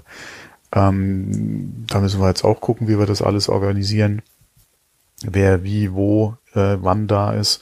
Ähm, weil ich ja zum Beispiel angefangen habe während Corona und äh, eigentlich noch keinen Arbeitsplatz habe. Mhm. Ich weiß noch nicht, äh, habe ich ein Büro, ja, wo sitze ich, ja, mhm. das muss ich jetzt alles erst noch finden. Ähm, mhm. Das sind wir jetzt die Woche am organisieren, ja. Ähm, und ähm, ja, es fängt halt an. Wir hatten da jetzt die vergangenen Wochen immer mal drüber gesprochen, ähm, wie das halt so ist. Ja, und wie gesagt, mein Arbeitgeber hat halt jetzt gesagt, äh, äh, es ist soweit. Ja, ähm, ja. war ja im Prinzip eigentlich jetzt die letzten Wochen schon damit zu rechnen. Wir haben das jetzt äh, alles, oder der hat es jetzt ein bisschen äh, nach hinten geschoben gehabt, aber jetzt ist es halt soweit. Und ähm, bei uns gab es auch schon Anträge, weiterhin das so zu machen. Ups, war ich das wieder oder warst du das gerade? Ich habe nichts gemacht. Ich sitze hier war, und Dann war ich das eben aus Versehen wieder. Ja, Wobei Mensch, ich mich halt frage, mal wie. Die Finger ja, still. Ich frage mich, nee, ich hatte die Finger gar nicht am, am Keyboard, deswegen weiß ich jetzt ja. gar nicht, wie das, äh, wie das passiert ist. Ähm, ich halte nämlich gerade Abstand, deswegen, um das nicht nochmal zu machen. Und es ist doch wieder passiert. Deswegen habe ich gefragt, ob du das vielleicht warst eben. Mhm. Ähm, auf jeden Fall, wie gesagt, bei uns gab es auch Anträge jetzt, weiterhin von zu Hause aus zu arbeiten, beziehungsweise wir hatten ja die Erlaubnis gehabt, uns unter anderem äh, den Monitor vom Arbeitsplatz halt auch mit nach Hause zu nehmen. Ähm, jetzt wurde halt gefragt, äh, ob halt dann fürs Büro wieder äh, Monitore angeschafft werden. Wobei ich mich frage, wieso denn? Der steht doch zu Hause, dann bringst du ihn wieder mit. Ja. hm. Äh, also das sind alles so Sachen, die jetzt geklärt werden müssen, äh, beziehungsweise die halt schon äh, beantwortet wurden bei uns entsprechend. Ähm, aber wie gesagt, ich kann mir da sehr gut vorstellen, dass anstatt von wahrscheinlich zwei Anträgen die Woche jetzt mittlerweile 200 bei Apple äh, auf dem Tisch Ja, landen. natürlich. Kann ich, kann ich mir auch vorstellen. Aber wenn natürlich äh, von ähm, Menschen mit körperlicher Beeinträchtigung die Krankenakte offengelegt werden soll und äh, das ja okay so, bei bei so Sachen wo es ja, ja, im Prinzip offenkundlich ist ja oder offensichtlich ist. Offensichtlich ist. Das da, hat dann immer so ein Geschmäckle das ist, das ne? ist halt eine andere Sache. Äh, ja. es gibt allerdings auch äh, gerade weil du vorhin da auch den deutschen oder den, den Behinderten nee wie hast du gesagt den Behindertenausweis bei genau, uns meinst hier, du? Ja. hier bei uns in Deutschland mhm. angesprochen hast. Da mhm. gibt's allerdings auch so Fälle, wo nicht unbedingt jetzt, äh, wenn du die Person siehst, ersichtlich ist, dass die, keine Ahnung, 60, 70, 80 Prozent Behinderung hat, weil Klar. sie einen normalen, in Anführungszeichen, Eindruck auf dich macht. Klar. Da müsstest du auch entweder halt den Ausweis sehen ja. oder eventuell, je nachdem, halt auch mal äh, einen Einblick in die Krankenakte äh, vielleicht mal machen, um zu sehen, wieso oder was ist da jetzt wirklich der Fall? Ähm, wie gesagt, Amerika kennen wir uns beide nicht aus. Ähm, nee. Von ja. daher, wenn da mal gesagt wird hier, warum und bring mal deine Krankengeschichte bei oder, oder begründe das mal oder bring einen Test vom Arzt mit bei, kann ich durchaus nachvollziehen. Es, aber wie wir es auch in der Vergangenheit schon gesagt haben, alle PR-technisch ist das ja, und was auch auffällt ist, dass sich die oder dass sich einige Mitarbeiter in den sozialen Medien äh, sehr stark Luft machen. Das hat man bei keinen anderen negativen Ereignissen in der Vergangenheit gesehen.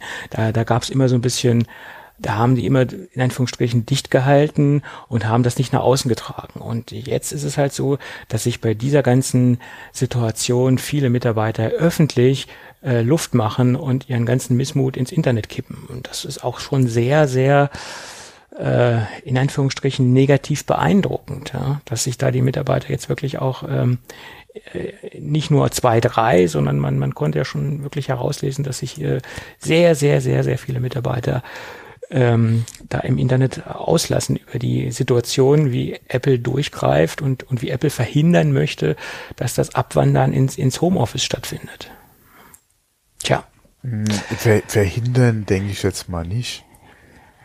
Ja, aber du siehst ja. Nee, es, wie gesagt, aber da halt, äh, da wo es halt berechtigt ist, ja. Ja, aber sie, sie greifen restriktiver durch und, und. Ja, aber das, wie, wie schon gesagt, wenn. Wollen wenn, das schon einschränken. Ja, wobei, oder womit sie ja, äh, meiner Meinung nach auch durchaus ein, ein berechtigtes Interesse dran haben, ähm, wenn, wie gesagt, Pandemie war ein Ding, jetzt kehren wir langsam zum normalen Leben in Anführungszeichen wieder zurück. Äh, von daher auch die alten Arbeitsbedingungen. Wenn Apple das halt, wie gesagt, jetzt so fortführen will, dass man halt x Tage die Woche auf jeden Fall im Büro ist, ähm, ist halt die Frage, inwieweit kann man das halt flexibel gestalten? Kann ich mir die Tage selbst aussuchen? Wird es vorgegeben, etc.? Das ist ja die nächste Frage. Ähm, kann ich Apple, wie gesagt, sehr gut verstehen. Ähm, ja, es ist, es ist halt ein schwieriges Thema. Ja, jetzt wieder ja, zur, zur, alten Normalität zurückzukehren, ist halt schwierig. Ja, das wird auch noch mal eine gewisse Zeit dauern, ja, bis man das dann auch gelöst hat. Dass das natürlich in der Art und Weise auch gerade für für Apple so in der Presse halt ein Thema ist, ist halt sehr unglücklich. Sind sie teilweise auch selbst dran schuld. Ähm, e eben. Ja. Äh, und dass wir jetzt so ein Medienecho haben, das sogar bis zu uns rüberschwappt, äh, das liegt daran, dass Apple das ganze Thema sehr unglücklich behandelt hat. Das ist meine Meinung. Sie hätten da etwas anders mit umgehen müssen. Sie hätten da ja, ja anders mit umgehen können, ja. Ja, ja, können, müssen, wie auch immer. Ähm, das ist jetzt, das hat halt dieses negative Medien, Medienecho ausgelöst. Ne? Naja, gut schauen wir mal, wie es da weitergeht. Das, da wird sicherlich noch nicht das letzte Wort drüber gesprochen sein. Äh, nein. Gut. Ja, dann geht's weiter. Äh, wir haben eine neue Hardware gesehen in dieser Woche. Hast du das mitbekommen? Äh, auf welche Hardware spielst du jetzt an? Äh, es gibt nur eine neue Hardware von Apple in dieser Ach, Woche. Von Apple, das okay. Nee, dann, hab ich, das, dann weiß ich, ja, ja, dann weiß ich Bescheid. Das Akku-Pack, was ja. sie rausgebracht haben. Da habe ich direkt an dich gedacht. An mich? Ja. Ich habe doch gar kein MagSafe-fähiges äh, Endgerät. Nein, aber Reverse Charging. Ja, ja, ja, ja, genau. Eines meiner Lieblingsthemen. Mhm. Aber da kommen wir im, im zweiten Teil äh, zu. Ähm, die, dass Apple an einem MagSafe Akku-Pack arbeitet, diese Gerüchte gibt es ja schon relativ lange und die sind ja immer wieder aufgetaucht und die haben sich jetzt bewahrheitet.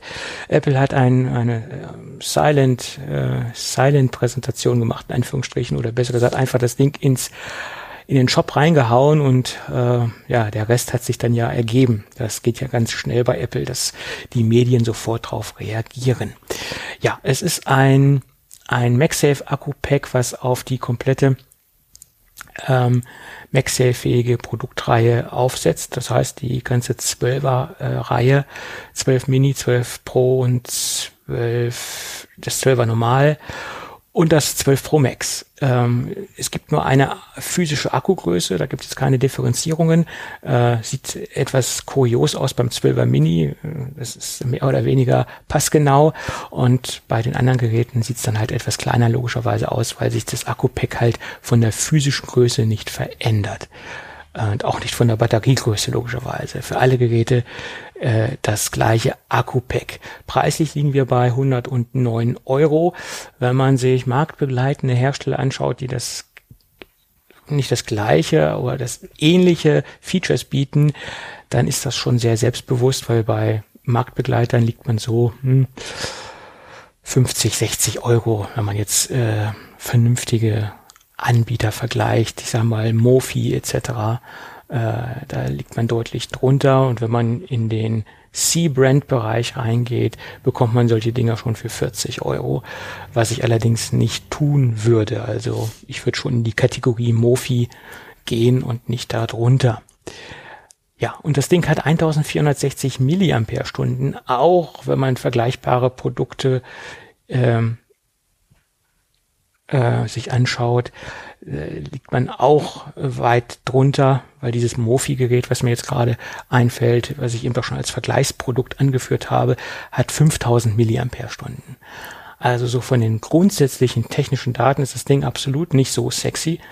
Ähm, das Einzige, was, was ich in sexy finde, es wird jetzt im iPhone ein Feature freigeschaltet, was vorher schon extrem lange in der Gerüchteküche unterwegs war und was hardwaretechnisch ja auch bestätigt bestätigt worden ist, was jetzt aber softwaretechnisch freigeschaltet ist. Das bedeutet, ich kann über das iPhone das Akku-Pack aufladen, wenn ich das iPhone mit äh, einem Lightning-Kabel und dementsprechend mit einem Netzteil verbunden habe.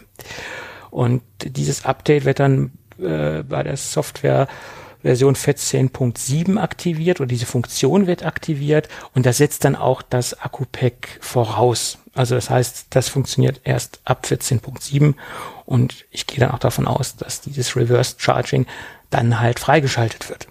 Ja. Und das ist auch der einzige Punkt in meinen Augen, der das Gerät interessant macht, äh, dass man das Akku-Pack direkt über das iPhone aufladen kann. Ansonsten finde ich das Ding jetzt nicht so spektakulär. Auch vom Preislichen her gesehen, pff, uninteressant. Aber was, was haben, hat man erwartet? Dass das Ding für 50 Euro verkauft wird, das wird, wird nicht äh, passieren oder sehen wir ja jetzt. Ähm, unterstützt das aber nicht auch bis zu 15 Watt laden, wenn das iPhone mit einem entsprechenden das, Charger aufgeladen das ist richtig. wird? Das ist Und richtig. ich glaube, die Third Party können ja nur bis zu 5 Watt. Über ich glaube 7, 7,5. Ja, auf jeden Fall weniger. Ja, auf jeden Fall weniger, ja. Auf jeden Fall weniger. Also das ist halt ja. nochmal so ein Ding. Mhm. Ähm, und äh, ah, ich habe die Einzelheiten nicht mehr so im Kopf. Aber du kannst auf jeden Fall laden über das iPhone, du kannst das iPhone Ja, laden über das Pack, wenn es angeschlossen ist, glaube ich, zum Aufladen. Du hast die 15 Watt, mit dem es maximal geht. War da noch irgendwas? Achso, ich glaube Nee. nur in weiß. Ja? Nur in weiß. Ja. Ähm, ja, das wie, es sieht aus, als ob das so ein Silikon wieder ist. Ähm, ja, das ist wahrscheinlich auch wieder so ein Fusselmagnet etc. Das, das, das kennen wir ja schon von den Hüllen. Also Ja. mit ein Grund, warum ich zum Third Party greifen würde, in dem Fall wahrscheinlich, ist wirklich, ich hätte, ich möchte den Akkupack nicht in weiß. Deswegen hoffe ich, dass da zumindest mal noch schwarz vielleicht kommt in Zukunft. Das kann sein, dass sich das noch erweitern wird, produkttechnisch. Ähm, ja, also aufgrund dieser sehr kleinen Milliampere-Zahl mit 1460 Milliampere-Stunden ist es schon mal für mich nicht interessant. Ja. Naja, okay. Ähm, warum auch nicht? Wer es haben will, der soll es sich kaufen. So, und dann gibt's noch ein Gerücht zum zweiten Apple Store in Berlin. Ähm, da hatten wir ja auch schon mal drüber gesprochen. Ähm, spekulationstechnisch war da die Rosenthaler Straße im äh, im Pott, sage ich mal, im Pott der Gerüchteküche. Und das äh, bekräftigt sich jetzt immer mehr äh, und das bewahrheitet sich immer mehr. Ist auch ein sehr guter, äh, sehr guter Standort, ist Berlin Mitte. Ähm, und wir sehen jetzt Stellenausschreibungen, ähm, die sich jetzt zwar nicht direkt auf diesen zweiten Apple Store beziehen, aber man kann es da heraus her ableiten, weil wenn man sich Stellenausschreibungen in der Vergangenheit angeschaut hat, dann haben sie sich direkt auf den vorhandenen Apple Store bezogen und auch direkt angegeben, dass das dementsprechend sich auf diese Location bezieht. Und bei dieser aktuellen Stellenausschreibung haben sie es sehr global gehalten und haben nur geschrieben Berlin und haben halt nicht geschrieben der äh, Store und äh, haben es halt nicht genau äh, definiert. Und äh, ja, daraus kann man jetzt schließen, das könnte Personal für den zweiten kommenden Apple Store sein. Ja, das ist nur so ein kleines Follow-up-Thema. Weil Berlin ist eines der wenigen großen Städte, die noch keinen zweiten Apple Store haben. Ja, Berlin ist halt auch eine kleine Stadt, ja. Uff, das Prinzip ist, äh, ein Dorf. Ja. Berlin ist ein Dorf. Das ist auf jeden Fall der Fall. Auf jeden Fall der Fall. Super. Gut, dann würde ich sagen, lass uns äh, zum Gadget der Woche kommen. Äh, der Wochen. Der Wochen meinst du, ja, ja? es dauert Wochen. Es dauert Wochen, ja. Und es ist ein Thema, was ich in der letzten Zeit leider nicht ähm, so verfolgen konnte, wie ich es gerne wollte, aufgrund dessen, dass mir Rezensionsexemplare gefehlt haben, auch wenn es einige Hörer immer wieder nachgefragt haben, äh, warum äh, berichtest du jetzt nicht über Lego, warum sprichst du nicht über Lego-Sets? Das liegt ganz einfach daran, dass ich auch nicht so viele Muster bekomme, die ich hier besprechen kann. Ich hoffe, es wird sich in Zukunft etwas äh, verbessern, das Ganze. Ich habe jetzt eine neue Ansprechpartnerin bei der Agentur. Herzliche Grüße gehen erstmal raus. und von der lieben äh, Kollegin ähm, habe ich auch ein neues Rezensionsexemplar aus dem Hause Lego erhalten. Und ich würde sagen, ich bin jetzt steinreich. Zumindest ja. äh, was Lego-Steine oder was das Thema Lego-Steine betrifft. Ich habe jetzt nämlich 9036 Lego-Steine mehr. Und es ist nachweislich für mich das größte Lego-Modell, was ich je zusammengebaut habe. Und bevor wir hier über, über die Bautechnik sprechen, möchte ich erstmal die grundsätzlichen äh, Abmessungen besprechen. Wir haben hier 27 Zentimeter Höhe an der höchsten Stelle 52 Zentimeter ist das Gerät breit, das Gerät ist gut, das Bauwerk und 59 Zentimeter tief. Also das ist schon mal nicht klein, das Ganze. Und bevor wir ja weiter über die, die, Bauschritte, über die Steine, über Kleinigkeiten sprechen, sollte ich vielleicht erstmal sagen, um was es sich hier handelt. Es ist nämlich das Lego-Set 102 7.6 Creator Expert Colosseum. Also das ist jetzt die offizielle Bezeichnung. Creator Expert ist die Reihe äh, und Kolosseum ist das, ist das Gebäude an sich. Das steht nämlich in Rom. Das sollte eigentlich, denke ich, jeder wissen, der im Geschichtsunterricht ein wenig aufgepasst hat. Also ein ikonisches ähm, historisches Gebäude. Und das hat man auch von Lego versucht, äh, kolossal abzubilden. Und das Wortspiel musste ich einbauen. Mhm. Lego bezeichnet es als 18 Plus Set. Es adressiert als 18. Weltwunder. Nein, nein, nein. Als 18 Plus Set. Äh, es adressiert eindeutig den den äh, Sammler, der das Gerät gerne aufstellen möchte. Warum sage ich immer Gerät, der das Bauwerk gerne aufstellen möchte? Es ist ein reines Displaymodell, es ist kein Modell, äh, was man zum Spielen benutzen sollte. Dafür ist es in meinen Augen auch nicht geeignet. Es ist ähm, ein ein zeitloses Modell, würde ich fast schon sagen, aber jetzt komme ich gleich schon wieder ins Fazit. Das wollte ich eigentlich alles später sagen. Jedenfalls ist es ein klassisches 18 Plus Set, ähm, was sich nach meiner Meinung aber nicht auf die ähm, Komplexität des, des Bauens bezieht, weil das ist relativ simpel. Äh, ich würde sagen, das kann auch ein 10- bis 12-Jähriger locker bauen, das Ganze. Ähm, es ist nur etwas monoton. Äh, und von daher würde ich sagen, da verlieren wahrscheinlich die 10- bis 12-Jährigen schnell die Lust äh, an, an, an dem Bauwerk, weil sich viele Bauschritte wiederholen. Es ist also ein sehr wiederholendes, äh, wiederholender Prozess, der da stattfindet. Ich persönlich finde es äh, meditativ. Man kann so ein bisschen abschalten. Also ich sehe das jetzt nicht unbedingt als negativ an.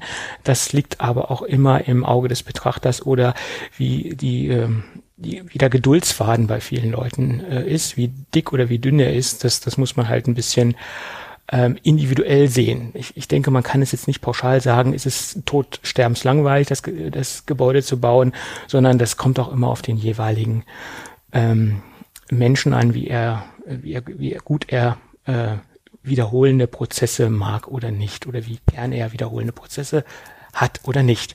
Und man muss es auch grob unterteilen, weil es gibt äh, in meinen Augen zwei große Bauschritte. Man baut einmal die Grundplatte und die Grundplatte ist äh, vom Bauprozess etwas aufregender, etwas spektakulärer, ähm, weil da sieht man, ähm, wie stabil und wie massiv man mit Lego Konstruktionen erstellen kann. Äh, weil diese Bauplatte ist extrem gut und extrem massiv ähm, gefertigt oder fertigt man dann halt im, im Laufe des, des Bauprozesses und das ist schon sehr beeindruckend. Das ist ein allgemein gesehen ein, ein, ein, von der Bautechnik ein extrem elegantes Set und da sieht man von Lego, ähm, wie, wie, wie gut sie ähm, Bautechniken umsetzen können, gerade was das im Bereich der Stabilität angeht. Ähm, das ist ein ein Set, was ich von, von, von, von der Qualität der Bautechnik in einen, einen extrem hohen Punktebereich äh, setzen würde. Ich habe selten so ein Set gesehen, was so eine elegante bis stabile Bautechnik hat. Also da gab es von Lego auch schon sehr, sehr äh, viel schlechtere Modelle, die nicht so stabil ähm, sind. Und da hat man hier wirklich ein Meisterwerk der, der Stabilität. Ähm, das liegt auch daran, dass wir einen ganz neuen Baustein haben, äh, der dort im, in der Grundplatte verbaut wird. Das ist nämlich der neue Technikbrick 16x16, der in diesem Set nach meiner Meinung zum ersten Mal verbaut worden ist und der sich halt als Grundelement immer wieder in der in der Grundplatte wiederholt. Und das ist auch ein Grund, warum diese Grundplatte so ähm, massiv und so stabil ist. Äh, Nochmal als kleine Hintergrundinformation, wenn diese Grundplatte gebaut ist und man das Kolosseum auf die Grundplatte Stück für Stück aufbaut, dann kann man dieses Set einfach auch anheben und transportieren. Also da bricht nichts zusammen. Und äh, das daran sieht man, wie stabil und wie gut die äh, Grundplatte ähm, einfach konstruiert worden ist. Ähm, ja, noch so ein paar Hintergründe äh, zu der Größe des Sets, äh, des Sets im Allgemeinen. Ähm, das Set kam letztes Jahr im November raus, zum, äh, am 27. November 2020. Und zu dem Zeitpunkt war das Set das größte Lego-Set aller Zeiten. Das hat sich mittlerweile etwas geändert. Ähm, es wurde eingeholt von der Lego-Weltkarte. Die ist mhm. mittlerweile auf der ersten äh, Stelle oder auf dem ersten Platz. Und das Kolosseum ist auf der auf dem zweiten Platz gelandet. Ähm, die Weltkarte finde ich, ist so ein bisschen außerhalb, äh, findet so ein bisschen außerhalb der Wertung statt, weil man da wirklich ganz, ganz, ganz, ganz viele gleiche Steine hat. Und das ist ein leichtes, da das größte Lego-Set zu sein, was, was, ja, äh, würde ich so ein bisschen außerhalb der Wertung äh, betrachten, das Ganze. So. Ähm, Kommen wir zum Aufbau an sich. Wir haben einmal den riesengroßen Karton, der auch relativ massiv ist.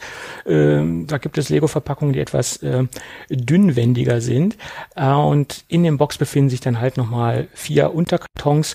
Und das ganze Set ist, wie gesagt, in vier großen Bauschritten unterteilt. Wir haben auch vier Anleitungen und es ist auch ein Set, was man, wenn man so ein bisschen auf die Farbkodierung achtet und wenn man so ein bisschen aufpasst, auch gut gemeinsam bauen kann, weil man halt diese vier Anleitungen hat und das Ganze auch in, ähm, in, in Gemeinschaft äh, äh, aufstellen und zusammenbauen kann. Ähm, wie gesagt, vier Anleitungen sind dabei.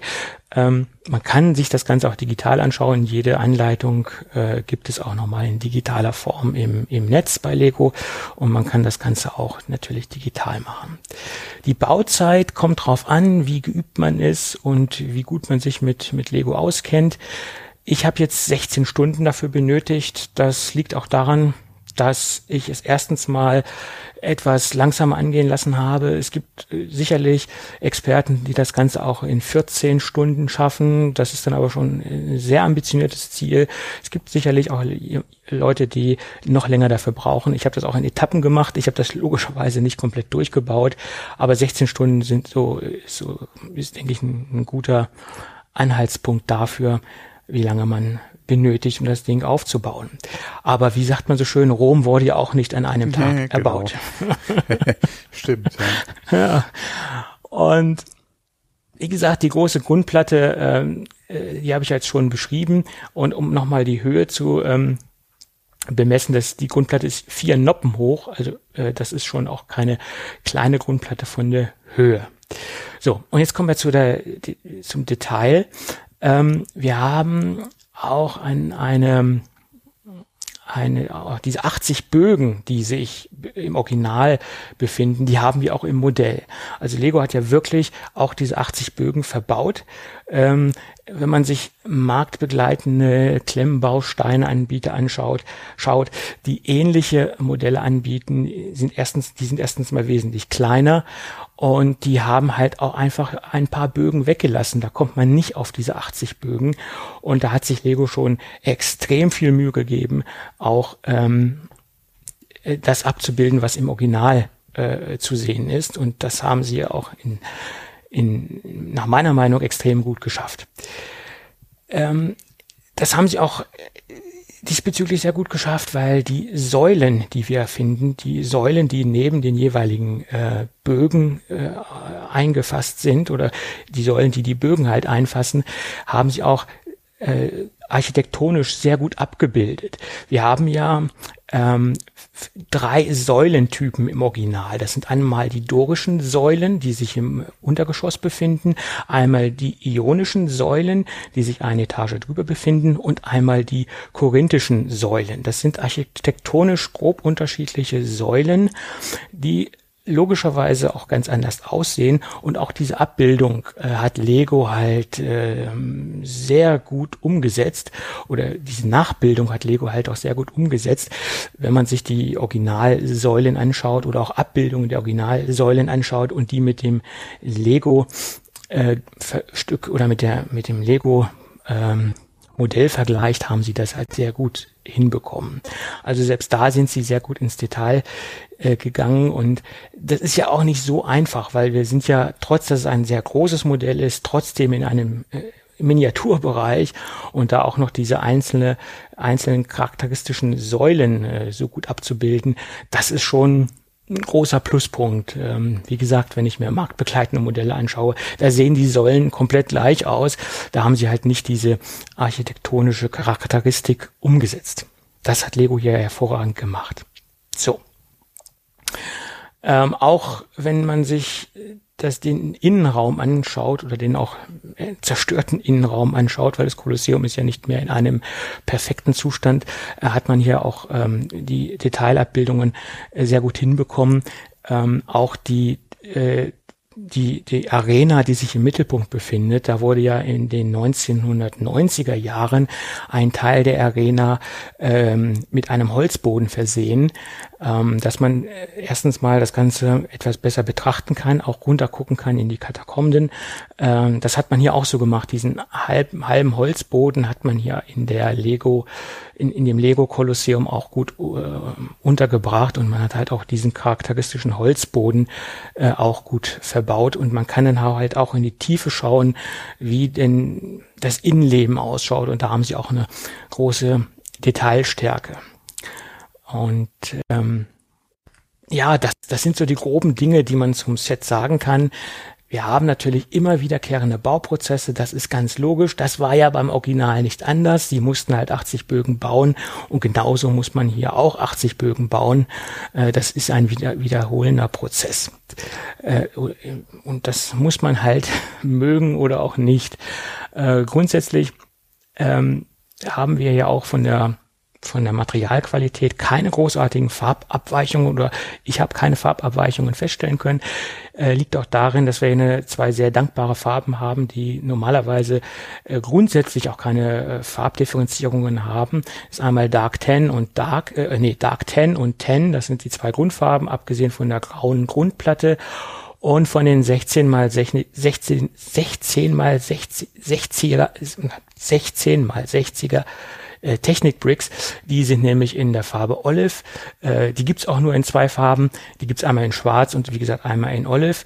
Und äh, sie haben wahrscheinlich deswegen Olive genommen, weil man halt ähm, äh, das besser zu diesen Sandtönen, äh, weil das besser mit den Sandtönen harmonisiert. Äh, und das war auch eine ganz gute Wahl. Alle anderen farblichen Teile, die zur Stabilisierung äh, beitragen, äh, im Inneren der Grundplatte sind nicht sichtbar. Also von daher hat man auch nicht diese diese Sache, die immer wieder bemängelt wird, dass man hier auf blaue Pins zurückgreift. Es gibt da marktbegleitende YouTuber, die immer wieder das blaue Pin-Thema ansprechen. Das sieht man hier nicht, weil diese Konstruktion einfach in der, in der Innenkonstruktion äh, der Grundplatte äh, steckt und das ist ja nicht sichtbar. Es sei denn, man dreht das Ganze um, aber das macht ja auch keinen Sinn. So. dann haben wir noch ein, ein schönes, ein kleinen Easter Egg oder ein kleines Easter Egg versteckt. Ähm, es gab nämlich ein Lego-Set, äh, was vor dem Kolosseum rausgekommen ist. Das ist auch aus der Creator Expert Serie. Das ist der Fiat 500 Modell Nummer 10271. Und dieser Fiat 500 hatte eine Staffelei dabei und er stand auf dem Karton vor dem Kolosseum und hat, äh, es sollte wohl ein, ein, Künstlerfahrzeug darstellen und er hat dann auf der Staffelei ein Bild vom Kolosseum gehabt und der Künstler stand wohl mit dem Fahrzeug vor dem Kolosseum und hat das Kolosseum gezeichnet.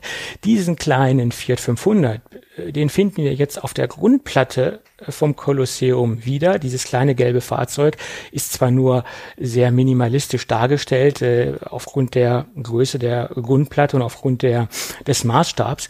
Ähm, das Ding ist relativ simpel gebaut. Das ist aus einer standardmäßigen gelben Jumperplate gebaut und das ist ein 1x1 Stein. Also man kann schemenhaft erkennen, dass es sich hier um ein Fahrzeug handelt und dass es sich wahrscheinlich um den Fiat 500 handelt. Aber es ist nur so ein kleine, ein kleines Easter Egg, was da eingebaut worden ist. So. Gut, äh, kommen wir zum Fazit äh, zu der ganzen Geschichte. Ähm, in erster Linie würde ich sagen, ist es ein sehr schönes, detailreiches Modell. Wir haben ja eine extrem stabile Bauweise, eine extrem elegante Bauweise oder Bautechnik.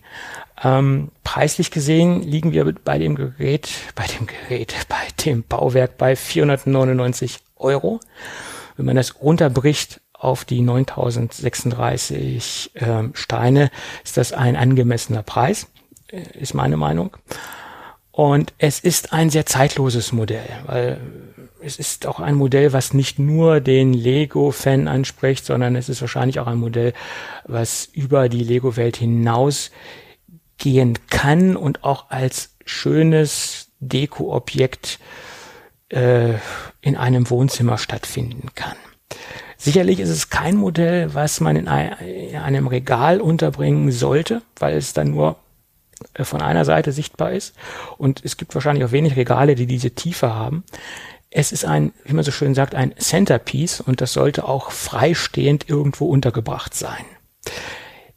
Ich habe es so gemacht bei mir oder ich, ich werde es so machen, dass ich es, ich habe im Wohnzimmer einen Glastisch stehen und unter dem Glastisch ist noch Platz. Und da werde ich das positionieren und es kommt unter eine Plexiglashaube und es wird genau unter dem Wohnzimmer Glastisch platziert. Somit hat man von oben den Einblick und auch von allen Seiten den Einblick, weil auch interessant ist es in meinen Augen, äh, das Ganze auch von oben zu betrachten, weil dann, dann, dann hat man auch das, den Einblick in das Innenleben. Und wie gesagt, es ist durchaus äh, in erster Linie ein, ein Ausstellungsdekorationsstück. Und es ist auch nicht kitschig, dadurch, dass es wirklich eine sehr elegante Bauweise hat, ist es auch durchaus in ein, in ein normales Wohnzimmer ähm, zu implementieren. Also das ist jetzt kein Lego-Nerd-Objekt, sondern auch ein Objekt, was außerhalb der Lego-Bubble gut äh, seinen Platz finden kann. Ja, gut. Hast du noch Fragen, Thomas? Nein. Okay, ich, glaube, ich habe es auch ausführlich äh, du, Genau. ja. Naja gut, bei, bei 9000 Teile, da kann man ja einiges erzählen, aber ähm, es macht jetzt ja wenig Sinn, noch detaillierter äh, reinzugehen. Ja. Gut. Dann haben wir auch mal wieder ein Lego-Set besprochen. Ja. okay. Tja, Thomas, aufgrund der fortgeschrittenen Zeit werden wir jetzt ja auch nicht weiter reden. Ne? Werden wir das Ding jetzt beenden, würde ich sagen. Meinst du? Oder hast du noch Themen mitgebracht? Oder möchtest du auch noch über ein Lego-Set sprechen, was du zusammengebaut hast? erst geknackt. Wir haben die zwei Stunden geknackt. Ja, wenn wir das vor der Aufnahme noch mitrechnen. Ach so, ich dachte, wir haben jetzt schon wieder nein, zwei nein, Stunden. Nein, nein, wir, wir äh, kratzen gerade an den anderthalb. Ah ja, dann geht's ja noch. Es, es, kam mir auch so vor, als ob ich hier zwei Stunden über, über das Lego-Set gesprochen habe. So ungefähr, ja. Ah ja, ist halt nochmal so. Ich hätte ja auch nicht damit gerechnet, dass ich so ein großes Modell äh, zusammenbauen darf. Es ist auch ein mächtiger Ton, Karton gewesen. Das ist schon interessant. Das ist auch ein mächtiges äh, äh, Bauwerk, ja. Äh, nee, Gerät, hast du gesagt. Gerät, ja, ja, ja. Es liegt daran, weil ich meistens Autos zusammenbaue von Lego. Es ist das größte Set, was ich bisher zusammengebaut habe. Also von Lego zumindest. Mhm. Gut. Thomas, wenn alles gut geht, würde ich doch sagen, hören wir uns nächste Woche wieder. Ja, so ist es. Okay, also bis, bis dann. dann. Hm? Tschö.